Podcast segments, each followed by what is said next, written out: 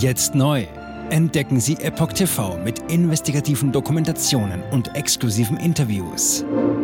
EpochTV.de Willkommen beim Epoch Times Podcast mit dem Thema Handelsbeziehungen im Fokus. US-Handelsministerin zum Besuch. China ist uninvestierbar geworden. Ein Artikel von Tom Orzimek vom 30. August 2023. US-Handelsministerin Gina Raimondo sagte am Dienstag, amerikanische Unternehmen hätten sich bei ihr darüber beschwert, dass China uninvestierbar geworden sei. Das Risiko bei Geschäften in China sei gestiegen, insbesondere aufgrund von Änderungen des Spionageabwehrgesetzes und Übergriffen auf ausländische Firmen. Ministerin Raimondo äußerte sich während eines offiziellen Besuchs in China am 29. August in einem Zug auf dem Weg von Peking nach Shanghai.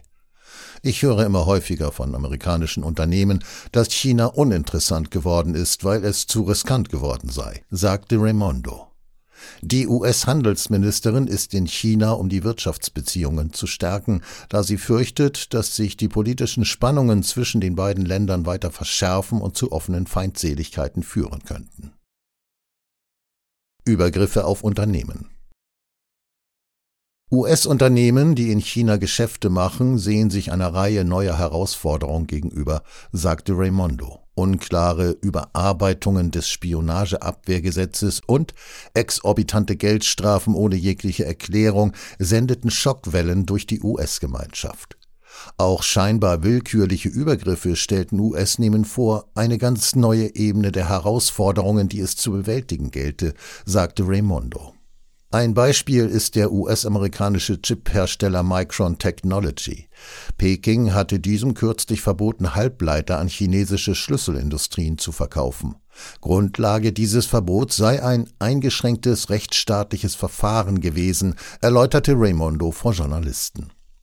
Die chinesische Botschaft in Washington reagierte noch nicht auf eine Anfrage nach einem Kommentar zu den Äußerungen der Handelsministerin. Die Äußerungen von Raimondo machen deutlich, dass der Handel einer der Hauptstreitpunkte zwischen China und den Vereinigten Staaten ist, einschließlich der gegenseitigen Exportkontrollen. Schlechte Beziehungen verbessern. Die bilateralen Beziehungen zwischen Peking und Washington haben sich in diesem Jahr wegen einer Reihe von Themen verschlechtert. Das aggressive militärische Auftreten Chinas um Taiwan und Spionagevorwürfe sind nur zwei davon. Im April kündigte Washington neue Exportbeschränkungen für China an, um Halbleiter und andere Technologien von Pekings Militär fernzuhalten. Etwas später kündigte China dann Exportkontrollen für zwei strategische Metalle an, ein Schritt, der weithin als Vergeltungsmaßnahme interpretiert wurde. Die Vereinigten Staaten und China hätten vereinbart, eine Arbeitsgruppe für Handels- und Investitionsfragen einzurichten, teilte Raimondo mit.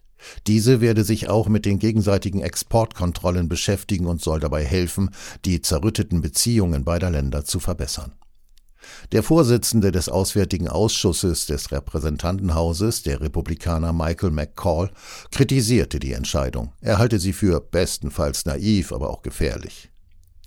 Die Kommunistische Partei Chinas KPC stehle geistiges Eigentum der USA und hacke die E-Mails von hochrangigen Regierungsbeamten. Die Regierung müsse die KPC als einen Gegner behandeln, der von nichts zurückschreckt, um unserer nationalen Sicherheit zu schaden und seinen bösartigen Autoritarismus auf der ganzen Welt zu verbreiten, sagte McCall. Der US-Fernsehsender CNBC befragte Michael Hart, Präsident der amerikanischen Handelskammer in China, zu den Äußerungen McCalls. Dieser sieht die Äußerungen McCalls als politische Betrachtung des Themas. Aus Sicht der amerikanischen Handelskammer gäbe es nichts Wichtigeres als den fortgesetzten Handel. Eine Reihe von US-Unternehmen hätte ihm zudem gesagt, dass China für sie ein wichtiger Markt bleibe.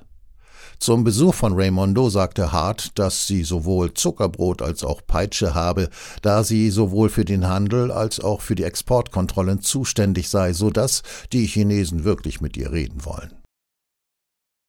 Keine Entkopplung gewünscht. Raimondo ist die vierte hochrangige US-Beamtin, die innerhalb von zehn Wochen nach China reist.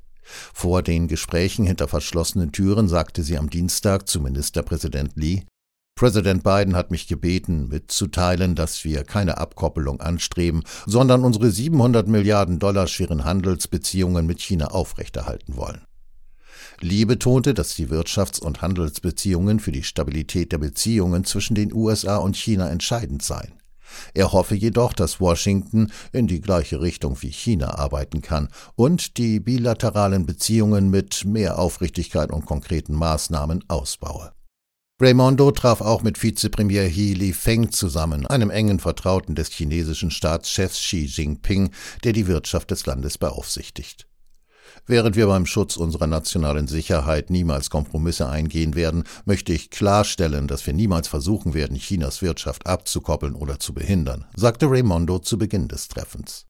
He äußerte sich besorgt über US-Zölle, Exportkontrollen und Investitionsbeschränkungen, wie aus dem chinesischen Handelsministerium zu erfahren war.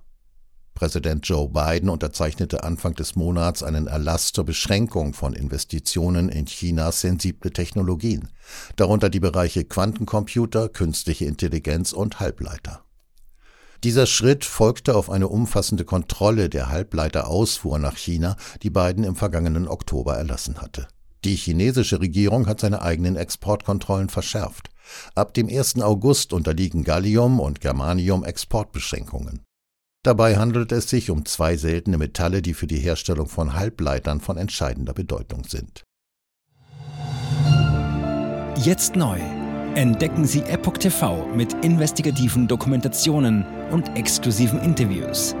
Noch heute kostenfrei anmelden und völlig unverbindlich testen. Sehen Sie jetzt gratis den weltweit ersten Dokumentarfilm zur ESG-Bewegung Der Schattenstaat. Wer hat die Kontrolle? Eine originale Epoch Times Produktion.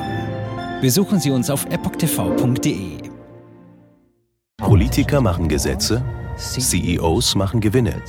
Doch das ändert sich jetzt alles. Die Zukunft passiert nicht einfach so. Die Zukunft wird von uns gestaltet, durch eine mächtige Gemeinschaft wie Sie hier in diesem Raum. Wir haben die Mittel, um den Zustand der Welt zu verbessern. Es gibt eine wachsende Bewegung, die Unternehmen, Regierungen und globale Institutionen zusammenbringen will. Ihr Ziel ist es, sich mit Themen wie Klimawandel, Rassismus, Ungleichheit und Waffenkontrolle zu befassen. Diese Bewegung nennt sich ESG. Wie funktioniert sie? Und wie wird sie unser Leben verändern? Bändigen wir die Wall Street nach unserem Willen? Oder sind wir diejenigen, die manipuliert werden? Man muss Verhalten erzwingen. Und bei BlackRock erzwingen wir Verhalten.